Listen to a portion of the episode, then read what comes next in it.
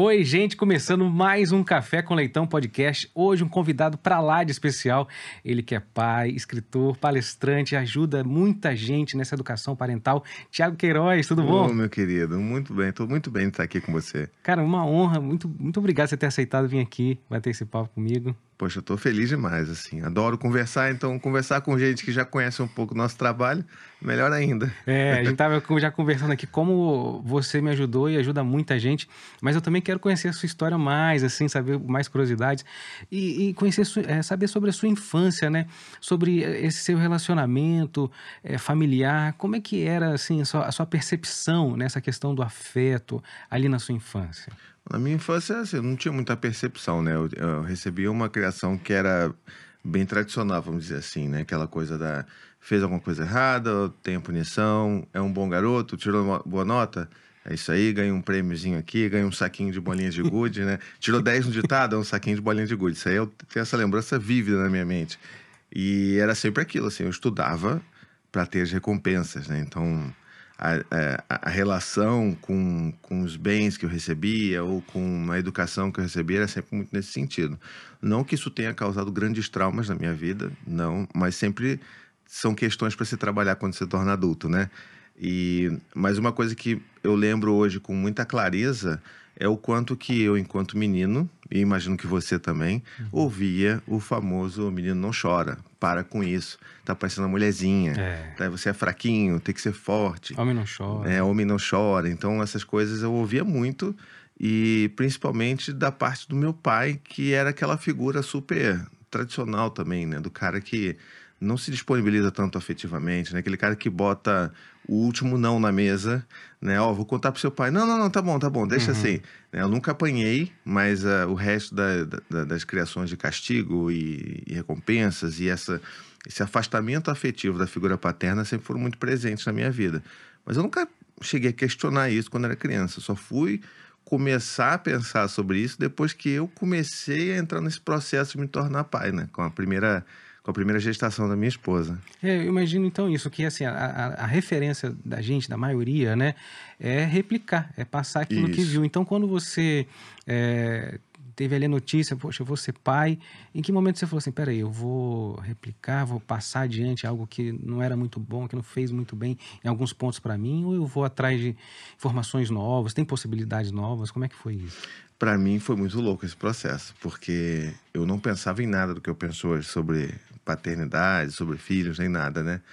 E eu lembro que quando eu recebi a notícia que eu ia ser pai do Dante, né, meu primeiro filho, é, eu ficava assim, bom, tá, vamos fazer aqui acontecer e tal, mas é isso, não vai dormir na minha cama, no máximo até seis meses de idade, o bebê vai dormir, porque eu sei que é difícil, né, amor? Esse negócio de amamentação, tá? Mas depois sai, tem que me respeitar, senão vai, o couro vai comer. Eu já tinha essa coisa que eu não ia bater porque eu uhum. não, não recebi isso, né? Então não ia repetir essa questão, mas toda essa coisa do tem que respeitar a minha autoridade, uhum. tudo isso vinha ali, né? Mas a gente é bobo, né? A gente promete os negócios que a gente não cumpre. Verdade. Né? A barriga foi crescendo, a, eu ia participando, eu queria muito participar de tudo, né? Então, cada consulta eu ia, cada ultrassom eu, eu ia também, e, e cada batidinha de coração me emocionava, era aquela coisa que começava a me transformar por dentro sem eu mesmo saber. E a gente fez todo o enxoval, né? Preparou o quarto, comprou o carrinho, comprou aquele berço que vira tudo e vira, né? Tem trocador junto e é. vira nave espacial. Exatamente. Aquela coisa toda. A cadeira na alimentação, é. a, a, a almofada. o kit completo, né? E, e até que eu nunca me tinha me dado conta de como que ia ser esse processo de nascimento. Por mim, eu ia seguir o que o médico ginecologista lá do plano, né? Ele indicava. E a gente foi, foi seguindo, assim, e a Anne sempre muito reticente, assim, porque sempre que ela perguntava assim, ah, tá, como é que vai ser? Eu, queria, eu quero um parto natural. A Anne sempre quis muito viver a experiência do parto natural. E aí toda a resposta era sempre assim, não, depois a gente vê isso. Ah, não, é, é mas a gente vai ver. Se der, eu faço. Mas se não der, eu não vou fazer, não. Então, uhum. eu achava ok, porque assim, eu pensava, bom, se o cara estudou sei lá quantos anos para falar isso, quem sou eu para, né? Para questionar.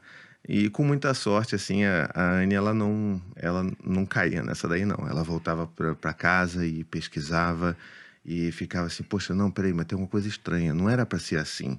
Nas primeiras consultas, o cara já está metendo essa que talvez não dê, como o cara não, né? Então, uhum. ela ficava muito assim, a gente foi a vários médicos de, pl de plano, né, de saúde, e todos eles tinham essa mesma resposta, ou dizia que não faziam, ou que vamos deixar para conversar mais para frente. Até que ela começou a entrar em contato com uma galera, que é uma galera da humanização do parto, né? E e aí foi um grande processo de embate nosso, porque eu achava que tinha que seguir o médico. E aí ela começou a encontrar algumas evidências de que, olha, é, existe uma epidemia de cesarianas no Brasil e muitos médicos acabam forçando mesmo a mulher a fazer isso, mesmo que ela não queira. Porque aqui não é uma questão de forçar toda mulher a parir, né, por parto natural ou fazer cesárea, e sim uhum. de dar opção para a mulher fazer o que ela quer fazer com o corpo dela, né? Sim. E, e aí, durante esse processo todo, eu comecei a conhecer novas coisas. Conheci a palavra doula, que eu sequer sabia que existia. Eu falei assim, que doula, existe esse negócio? Não existe esse negócio. Uhum. O que, que é isso? Quem é essa pessoa? Uhum. Que ela vai ali, tá dando suporte para você. O que, que eu vou fazer? Né? Eu vou servir café? Sei, é. entendeu? E eu comecei a perceber que existia um mundo de conhecimento e de apoio à mulher na decisão dela nesse momento do, do, do parto, especificamente, que eu tinha que conhecer para poder apoiar a minha companheira, no caso específico, a Anne. E foi nesse processo que as coisas começaram a mudar, sabe? Dentro de mim, assim. Comecei uhum. a perceber que, é claro que eu resisti bastante, mas lendo livros e lendo, lendo artigos e tal, comecei a entender que era aquele movimento que a Anne queria fazer, né? Que ela se sentia segura para aquilo. E foi nesse caminhar que é claro que a gente vai caminhando assim e passando de fase, mas a fase vai ficando mais difícil, né? Então, depois que eu falei assim, não, beleza, vamos lá, vamos procurar um ginecologista obstetra que seja alinhado com o que você quer e tudo mais, vamos procurar, não sei o quê. Obviamente, esses caras não estão no plano de saúde, é. aí você tem que pagar por fora, e aí era uma outra questão também, até que ela fala assim, olha, então, na verdade, eu queria era parar em casa. E aí minha cabeça né? Como assim para em casa? Gente doida, não vai parar em casa, vamos para o hospital, que é limpinho é. e não sei o quê, aquela coisa iluminada, com pessoas preparadas. Então, todo aquele preconceito, aquele medo que eu tinha, também tive que desconstruir durante esse processo para poder apoiar de novo a minha companheira na decisão que ela queria, que era parir no lugar onde ela mais se sentia seguro não faz o menor sentido arrastar ela, a não ser que, claro, fosse tivesse indicação médica para isso, né? Não estou falando de Sim. passar por cima de indicações médicas, mas se ela fosse elegível a ter um parto em casa, que é onde ela se sente segura, por que, que a gente vai tirar ela e colocar num lugar que ela não se sente necessariamente segura, né? E foi nesse processo todo que a gente foi vivendo, vivendo, vivendo, até que o Dante nasceu em casa. E eu falei na época, eu falava assim, olha, eu sou meio fraco com sangue, eu não vou ficar na banheira, esse negócio, pô, legal, vou te ajudar, vou dar água de coco, você quer comer alguma coisa, eu vou estar tá ali gerenciando as coisas ali, dando uma olhada. Mas esse negócio de entrar na água, assim, eu posso acabar desmaiando, porque eu sou fraco, sabe como é que é? E nada, de novo, a gente é bobo, né? A gente promete coisas que não sabe. e tava eu lá na, na, na, na banheirinha com a Anne, dentro do nosso quarto. Passamos aí 23 horas de trabalho de parto, assim, total, né? Aquela coisa das contrações fraquinhas, a gente via filme, era assim, super relaxante o negócio. Uhum. Até que começou a ficar mais forte mesmo.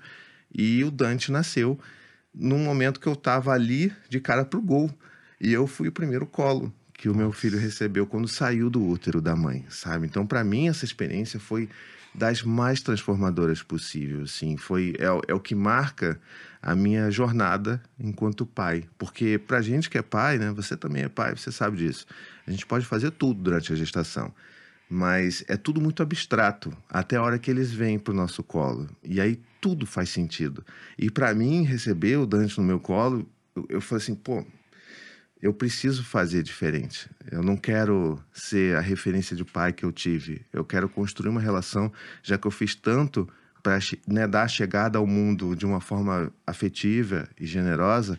Eu preciso continuar fazendo isso. E foi aí que eu comecei a desbravar esse mundo da parentalidade, de criação com apego, de uma criação mais afetuosa, de ouvir as crianças. E é o começo de tudo para mim. E é claro que cada parto foi diferente, né? Porque são quatro filhos, uhum. mas esse para mim foi o que mais me mudou, né? E me emocionou nessa minha jornada. E aí você é, nessa jornada você começa a, a, a, se aprofundar ainda mais, porque aí entra assim aquela, aquele, aquela teoria, né? Enquanto estava ali, é, então vai ser assim, então o parto, como é que vai ser para prática, para execução, né? E para mim, assim, para muita interferência, porque eu acho que é, acho que as mães sabem mais do que nunca, né? Que muita gente sempre vem com a receita ideal para como fazer. E como é que era esse, isso para você nesse conflito assim? Tá todo mundo falando isso, mas eu estou sentindo o que, que eu tô, meu coração está sentindo é isso aqui para fazer. Era muito doido, né? Porque o pessoal não se segura na hora de dar o palpite, né? Ou tá dando colo de mais, ou tá dando colo de menos bota essa criança no berço, deixa chorar, porque senão vai manipular você. Então, assim, já viu inúmeras coisas, mas esse processo inicial com o Dante ainda bebê, eu comecei a estudar muito sobre isso, né? Então, eu comecei a ver é, artigos e, né, enfim, papers e um monte de coisa, de livros que diziam justamente o contrário, né? De que, na verdade, é uma necessidade do bebê, o colo. O bebê, é, tirando... O bebê tirando assim, é, como é que eu vou dizer? Tá, o, o bebê, tirando alguns casos muito específicos, ele só tá feliz se ele tá no colo. Né? Então, assim, vai ter aquele bebê que vai gostar de ficar deitadinho no berço e vai ficar de boa? Vai. Mas a grande maioria quer colo. E se a gente atende essa necessidade do bebê, a gente está dando uma resposta para ele de que o mundo é seguro e de que a nossa relação, que ele pode confiar em mim. Né? Então, por que, que eu vou fazer diferente? Por que, que eu vou achar que um bebê que ainda mal tem o início do cérebro ali, informação, né? Que ele vai conseguir manipular você, que ele vai desejar manipular você, uma vez que a gente sabe hoje em dia que o cérebro só fica maduro aos 25 anos de idade. Então, assim, como é como, manipulação é um negócio muito complexo é. para se fazer. Então, um bebê não consegue, obviamente. Ele está ali mostrando a demanda dele para você, que é através da única forma que ele sabe de se comunicar, que é o choro. Então, se o bebê chora, é colo. Então, a gente começou a estudar muito sobre isso e a, essa, quando a gente se empodera de informação, vamos dizer assim, a gente acaba abafando a, a força desses palpites que vêm ao, ao redor, né? E principalmente quando a gente se cerca de pessoas que pensam como a gente. Então, a gente começou a promover encontros com outros pais e mães de bebês, a gente sentava e conversava. E aí ouvia os relatos das pessoas. E olha, minha mãe fala que eu tenho que deixar dormir sozinho. E aí a gente começa a estudar sobre isso e ver que é o contrário. O bebê ele precisa de segurança. Então, como é que ele vai se sentir seguro sozinho num quarto escuro, fechado? De novo, alguns bebês vão se sentir bem com relação a isso, mas nem todos. Então foi muito esse processo de muito estudo e de muito esforço, né, para você abafar essas coisas. E tem um negócio muito louco, porque quando você tenta fazer diferente com seus filhos, normalmente a resposta dos seus familiares é muito embativa. Né? E por que, que eu estou falando isso? Porque eles vão ver em você o que eles não fizeram com você e vão se sentir culpados por não terem feito aquilo. Então a resposta automática nossa, né, assim, não, é nem maldade isso, uhum.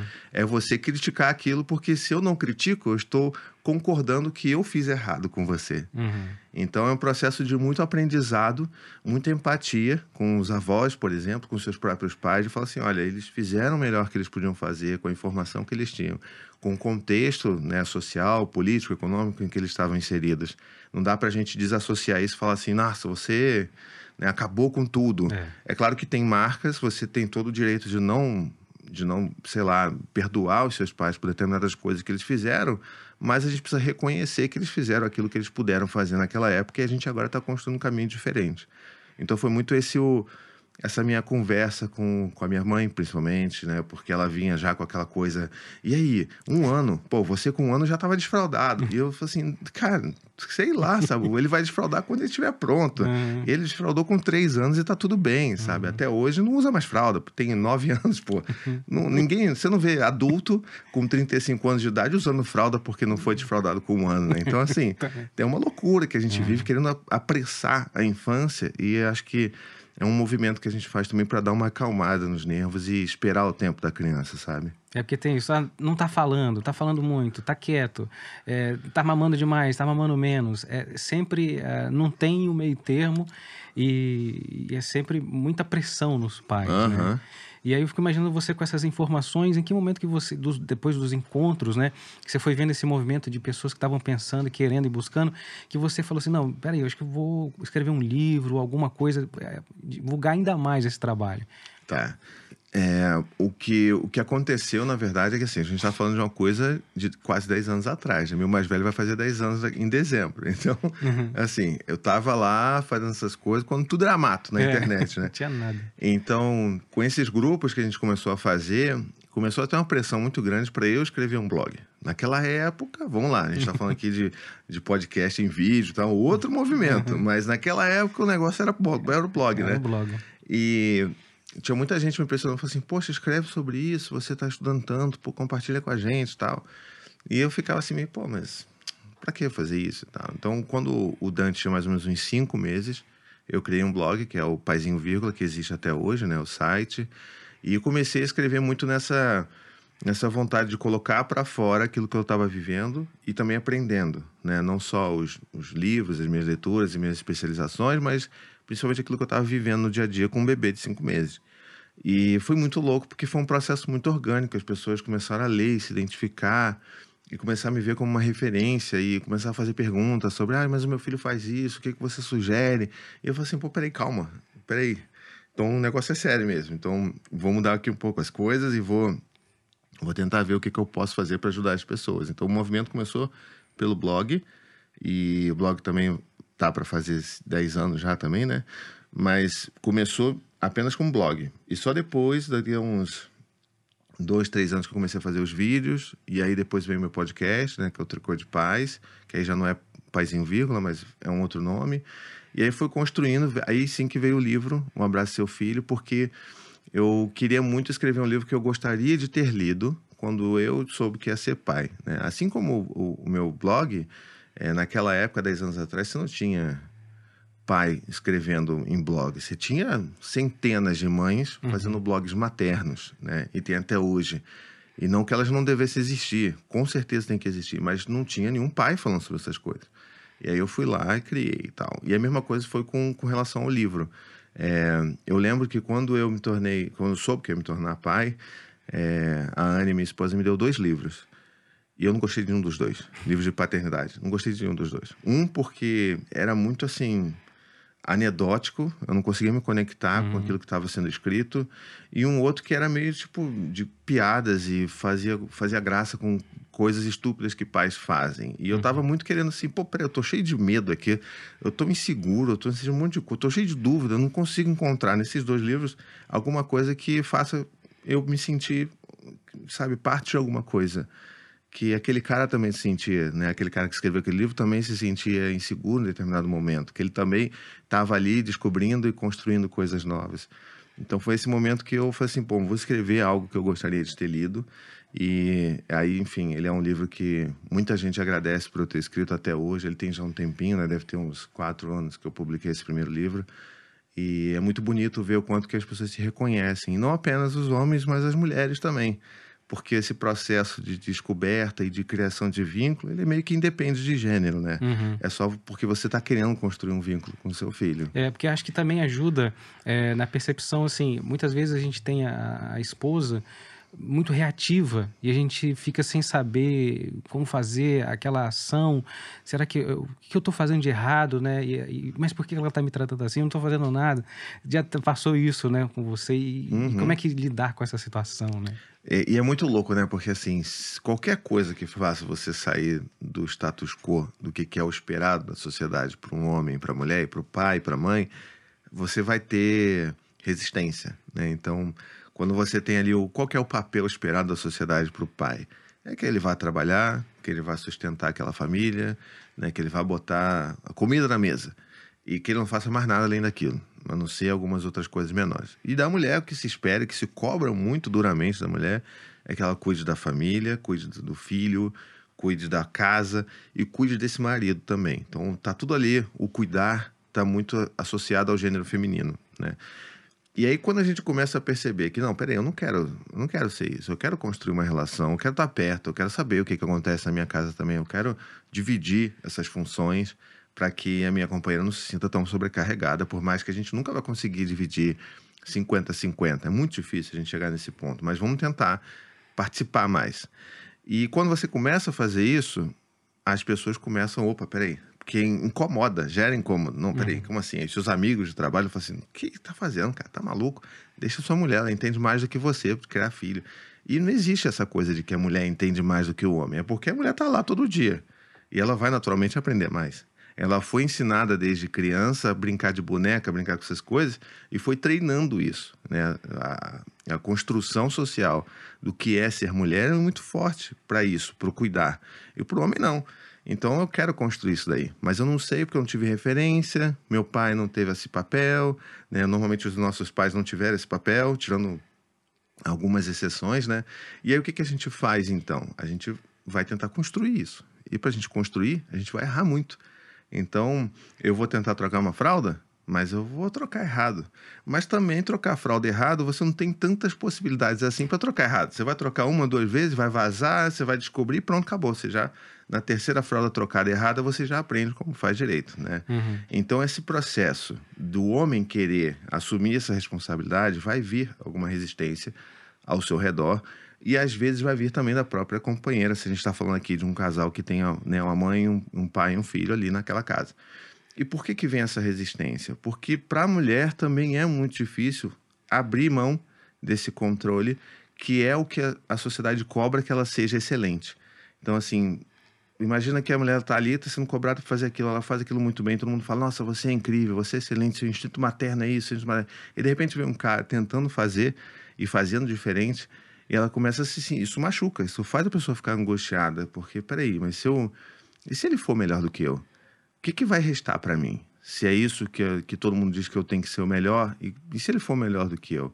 Então eu tenho que mostrar que eu sou melhor sempre. Então não é uma questão de culpa da mãe, culpa do pai, mas culpa de como fomos construídos ali enquanto essas figuras de cuidado, né?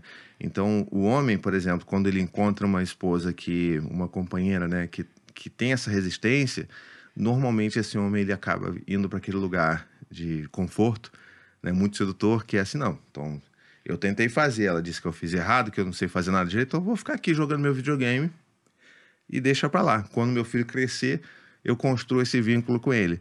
E essa que é a grande tragédia, né, dentro da família, porque não se constrói assim tão facilmente um vínculo quando se é tardio, ainda mais quando você já é o pai. A gente fala de é, famílias que, que adotam e que têm filhos adotados, adotivos, é, essas famílias constroem vínculos com uma relação diferente do que essa que o pai que acha que quando o filho for mais velho ele vai construir. Não, porque a visão que esse filho vai ter, a ideia que ele construiu daquele pai que foi ausente durante os primeiros anos vai ser muito difícil de ser revertida, sabe?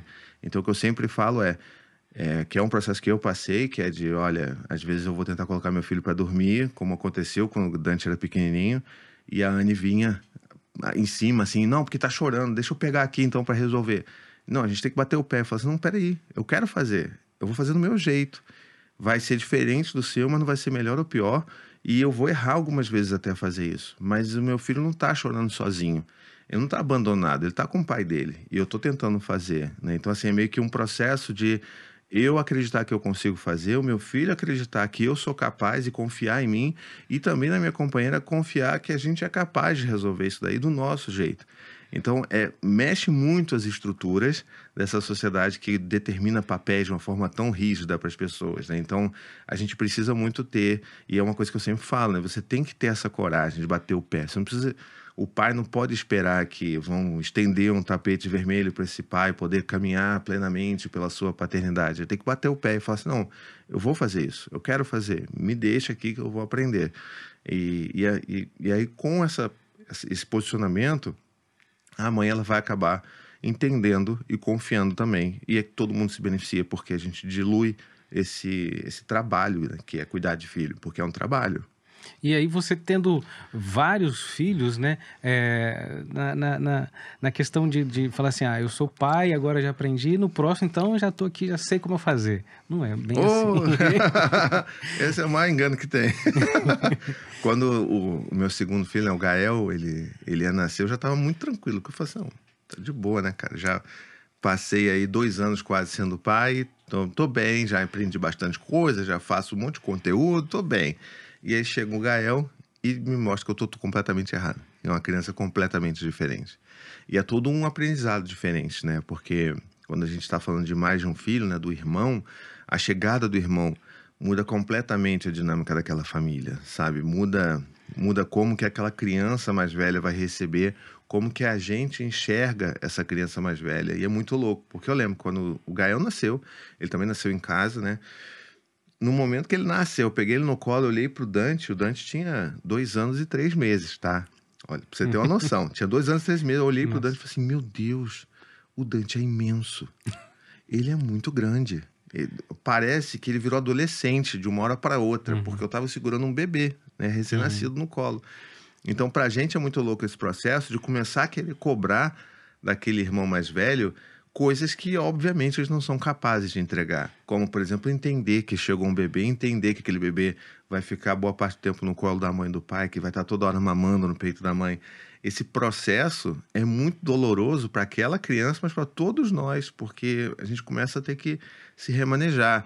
Eu vou tentar me deslocar um pouco mais para tentar ficar mais em função do mais velho, para que a mãe consiga viver aquele puerpério, fazer a amamentação e tudo mais com o bebê e, e construir aquele vínculo inicial. Mas como é que essa criança mais velha, que também tem necessidades daquela mãe, que eu não posso atender porque eu não sou a mãe, como é que a gente vai lidar com isso? Então, assim, é uma loucura completa, né? Uhum. Muda tudo na vida da família e cada criança nova que chega muda tudo de novo. Não é porque eu sou pai de dois que agora eu sei ser pai de três, que eu sei ser pai de quatro. Porque cada criança é única. Né? Cada criança tem uma, a sua personalidade, as suas necessidades. E quanto mais a gente vai naquele, naquela ideia antiquada de que a gente tem que criar os filhos da mesma forma, a gente mais vai errar com os nossos próprios filhos, porque eles não são iguais. Então o tratamento não pode ser igual.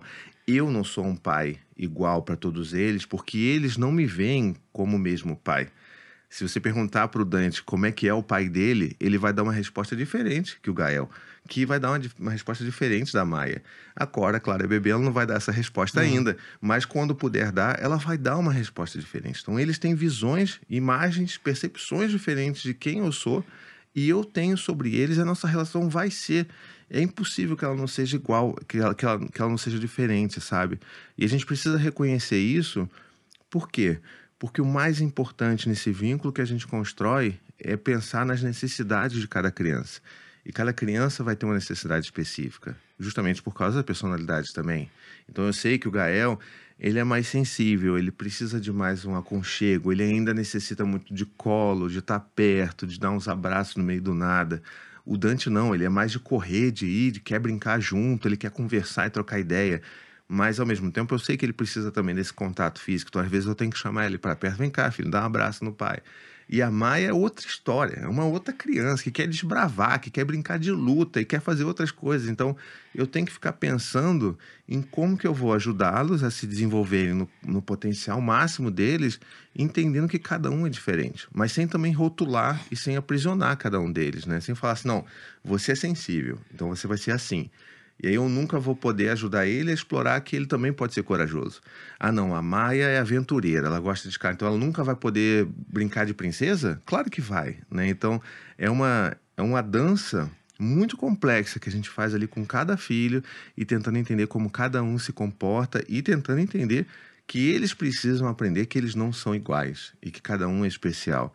Porque tem sempre aquela coisa assim, né? Se você vai botar um suco, né? Eu botei um suco para um filho. Aí eu vou botar o suco pro outro filho. O primeiro vai dizer que o segundo tá com mais suco do que ele. E aí, se eu boto um pouquinho para compensar, o segundo vai dizer que tem mais. Você vai ficar nessa, botando copo, suco no copo, suco no copo, até o copo transbordar, e eles vão continuar achando que um tem mais suco que o outro. Quando que a resposta que a gente dá não é essa resposta que a gente deveria dar, né? De que, olha, você tem a mesma quantidade, eu vou comprar uma balança de precisão, tá aqui, ó, você tem exatamente a mesma quantidade de suco. Não é sobre isso porque eles estão disputando afeto. Uhum. Eles não estão disputando quantidade de suco. A mensagem subliminar nisso é o afeto, é a importância que, que a gente tem para eles. Então, quer dizer, que eles têm para a gente, né? Então, o que a gente precisa pensar é na necessidade da criança. A gente muda o foco da igualdade para necessidade. Então, se eu dou o suco aqui, dou o suco, ah, ele tem mais. Ah, é, filho? Você acha que ficou mais suco no outro? Mas espera aí, mas o suco é pra gente matar a sede, né? Então, vamos fazer o seguinte: você bebe o copo que eu botei para você, E se você tiver sede, tem mais suco aqui. Eu vou botar com maior alegria para você, até você saciar a sua sede. E pode ser que o Dante ele, né, fique saciado com esse copo aqui tá tudo bem. Então, se você quiser mais, tem aqui, papai bota. Eu vou ficar atento à sua sede e à sede dele. E cada um tem uma sede diferente. E aí você muda, sabe? O olhar da criança muda. Ela percebe, nossa, puxa, meu pai está olhando para mim, ele está me reconhecendo. Eu não estou tentando empurrar pão com queijo e presunto para todos os meus filhos. Eu aprendi que o meu filho mais velho, o Dante, ele gosta só de pão com queijo. E que o, o Gael, ele gosta só de pão com presunto. E que a Maia gosta dos dois, pão com queijo e presunto. Uhum. Então, por que não reconhecer isso neles e dar essa mensagem de que, olha, eu vejo você. Você é importante para mim. E eu sei que é assim que você gosta. Então, toma aqui. Isso, para mim, é uma das coisas mais revolucionárias que a gente pode fazer no mundo porque ajudar a criança a se sentir pertencente e importante. Isso, para mim, acho que é uma das maiores mensagens que a gente pode passar para eles e ajudá-los a construir uma autoestima que todo mundo busca, né? Todo mundo quer uma autoestima sólida. Então, é assim que a gente constrói isso. Eu imagino que assim a gente tem muito é, um exercício muito forte para não colocar as crianças na caixinha, porque é, para que crie igual, ah, se quer levar carrinho, levar boneca pode, mas quando volta de uma escola, quando volta hum. de um local assim, como fazer esse acolhimento, né? Porque a gente é, quer criar de forma, não, pode sentar do jeito que você quiser, menina e tal, pode brincar. E o acolhimento em casa, porque quando vai para para a escola, né? Aí vem as dores, vem, vem dificuldades, né? Apresentam dores e dificuldades. Né? Sim, você falou um negócio que me lembra a primeira vez que o, que o Dante ganhou boneca. E ele ficou tão, tão feliz. Nossa, ele botou o nome no, no... Era um menino, né? Com a mesma cor do cabelo, a mesma cor da pele. E ele botou, chamou de Júnior, e era o filho dele. Ele ficava, nossa, alucinado com aquele boneco. Andava pra cima pra baixo, botava para dormir junto com ele, deitava no né, dava, dava boa noite, aí acordava e trocava a roupinha. Ele ficava, ficou alucinado naquele, no, no Júnior. E ele ficou tão feliz que ele quis levar para a escola, para mostrar para os amigos e tudo mais. Quando isso aconteceu, quando ele falou que ele ia levar para a escola, isso foi no fim de semana, eu lembro de ter falado com ele assim, pô, e aí? Né? Porque ele devia ter uns, uns três ou quatro anos quando isso aconteceu. E eu falei assim, pô, mas e aí, cara? A gente vai fazer isso mesmo? Pô, mas vão rir dele. A gente quer criar os nossos filhos livres, mas a gente sabe que os nossos filhos não estão numa redoma de cristal. Então eles vão receber esses estímulos externos que às vezes são incoerentes com aquilo que a gente acredita, né? com os valores que a gente está querendo construir ali. E aí eu falei assim, poxa, olha, eu acho que eu vou conversar com o Dani sobre isso, mas eu não posso proibi-lo de levar.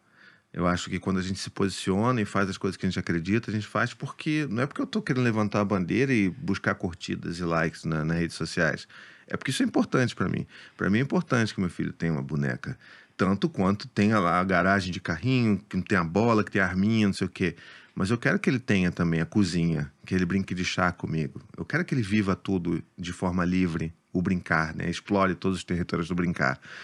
E eu falei para ele assim, olha, eu vou, vamos levar, eu vou conversar com ele, mas a gente não pode proibir. E se rirem, a gente vai ter que acolher essa criança. E se acolher também, porque é dolorido ver o nosso filho, nosso filho sendo né, criticados e zombados. E foi exatamente assim. Eu lembro de ter colocado ele no carro para levar ele para a escola. E aí, durante a conversa na escola, falou assim: filho, olha só, às vezes alguns meninos, você sabe, né? Brinquedo é de quê? De menino? Tem brinquedo de menino? Não, brinquedo de criança, não sei o quê. Pois é, filho, então. Mas tem algumas crianças que não, não aprendem isso na, na família deles. Tem, tem alguns meninos, por exemplo, que acham que boneca não é coisa de menino.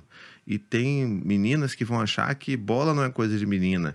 Mas a gente pensa diferente. Na nossa família, a gente pensa de outra forma. Então pode ser que alguém vá rir de você porque você está levando um boneco ou uma boneca. Eu quero que você saiba que eu tenho muito orgulho de você por você estar tá com seu filho, estar tá levando o Júnior, porque você ama muito e cuida dele. E que você pode lembrar sempre da gente, de como que a gente acha isso importante.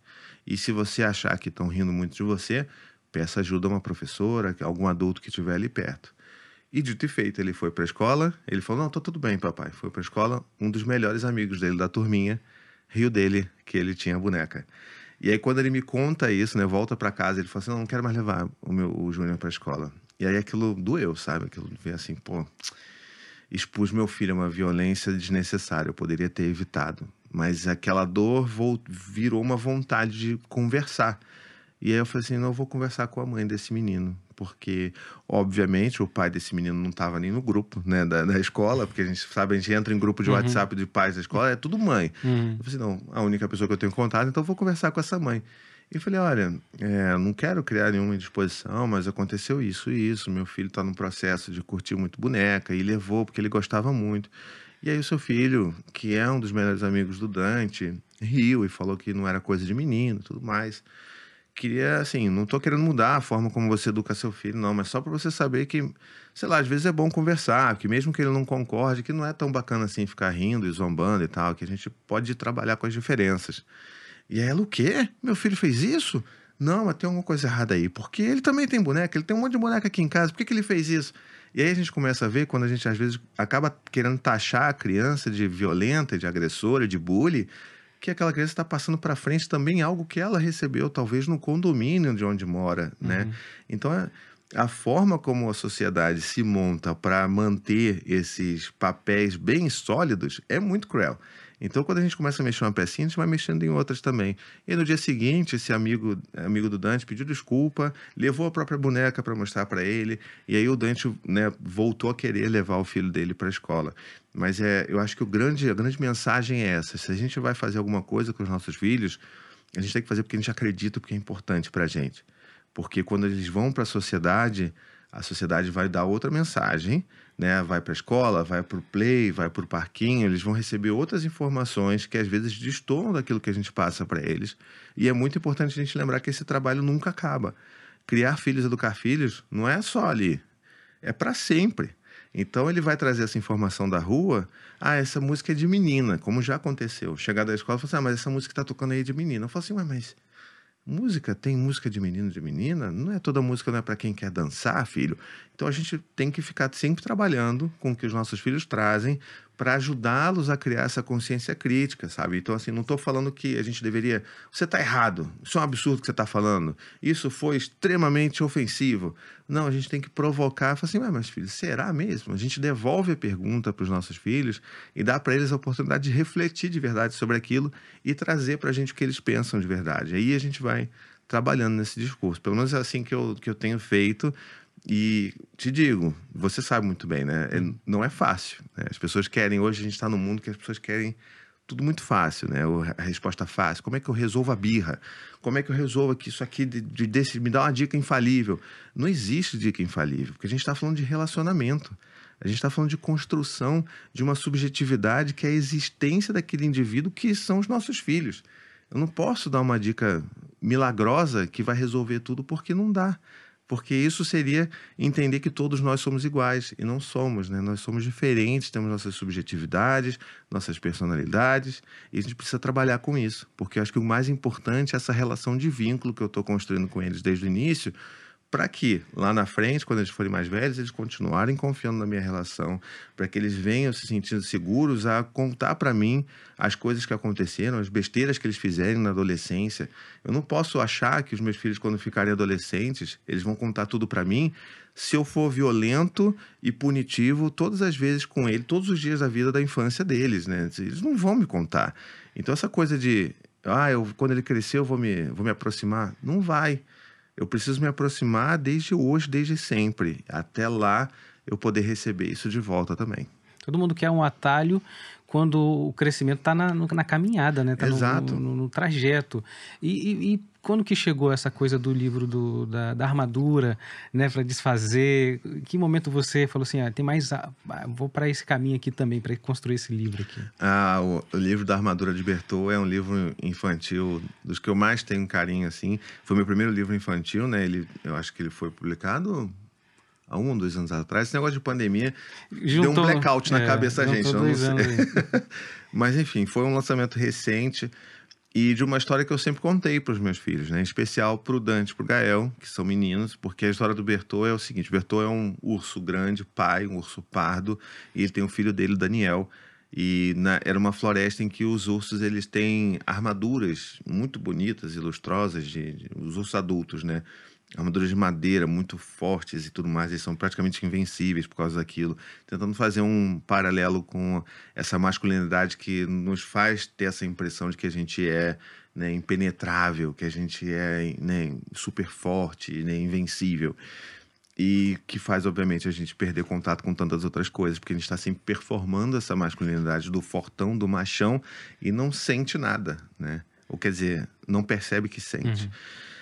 E aí vem o Daniel, que é o filho, né, o ursinho pardo, filhinho do Bertô, e começa a apresentar esse mundo diferente, até que uma coisa acontece, não vou dar spoiler do livro, né? Uhum. E ele começa a descobrir esse novo mundo do sentir, do afeto e tudo isso com o filho dele. Então era uma história que eu já contava dos ursinhos para os meus filhos, porque eu sempre queria mostrar para eles é, formas diferentes de ser menino, porque é aquilo, ele vai para a escola e vai ter um amiguinho que vai falar que menino não chora.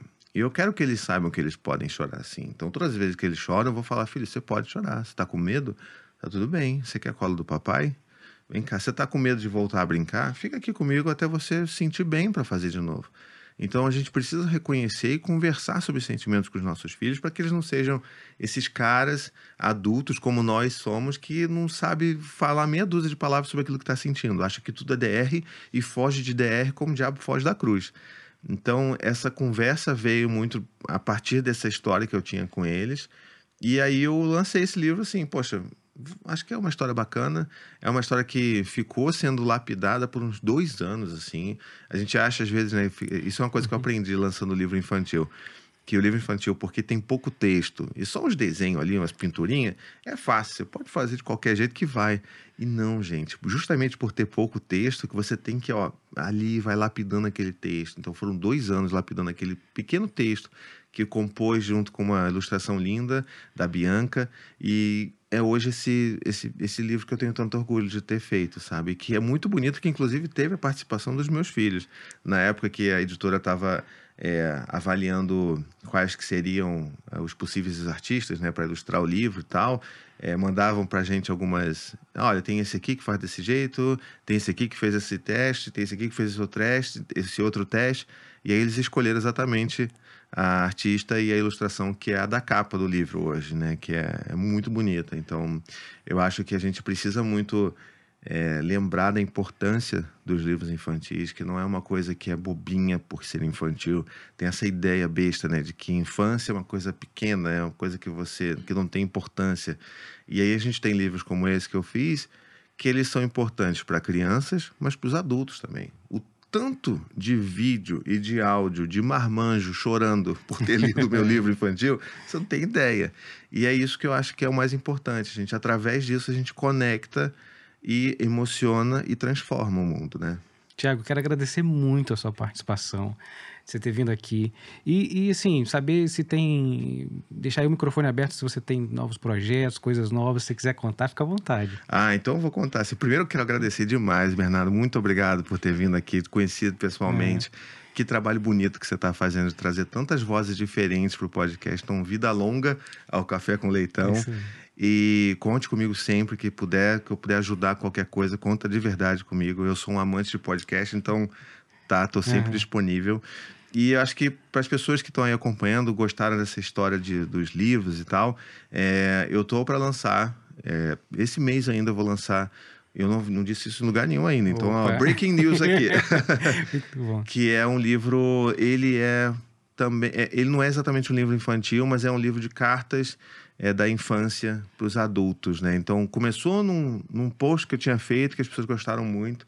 Eu resolvi ampliar isso daí, criar textos inéditos e criar ilustrações inéditas para mostrar para os adultos, para os adultos poderem ler um livrinho que não seja. Que a gente também pegar um livro de 500 páginas é difícil a gente ler. Uhum. Então, um livrinho mais curto, mais condensado e muito sensível como se crianças estivessem escrevendo cartas para nós adultos sobre o que elas consideram importante. Então foi um exercício muito assim de mergulho que eu fiz e de tentar me colocar no lugar das crianças, né, dos meus filhos, das crianças que eu conheço e passar essas mensagens sobre o que, que é importante de verdade para a infância, sabe? Então, é um livro muito emotivo, que eu tenho muita alegria de poder estar lançando e tenho certeza que você, você vai receber. Eu devia ter trazido, inclusive, o Armadura de Bertô, uhum. mas da próxima vez eu te trago, te, te mostro também esse livro que está muito bonito. Vai sair pela editora Inverso Agora, já no, em meados de, de, de é, em meados de, de novembro já está saindo. Ah, sensacional, muito obrigado. É, e já fica aqui o convite para próximos, para a gente fazer outros com tema. Muito obrigado mesmo. E ó, você que está assistindo, é, aproveita, curte, compartilha, é, dê o seu joinha. Vamos ajudar o algoritmo a compartilhar mais conteúdos como esse para mais pessoas, as redes sociais, enfim. Tudo do Thiago vai estar tá aqui linkado na descrição desse vídeo para você, tá bom? Até a próxima. tchau. tchau. tchau.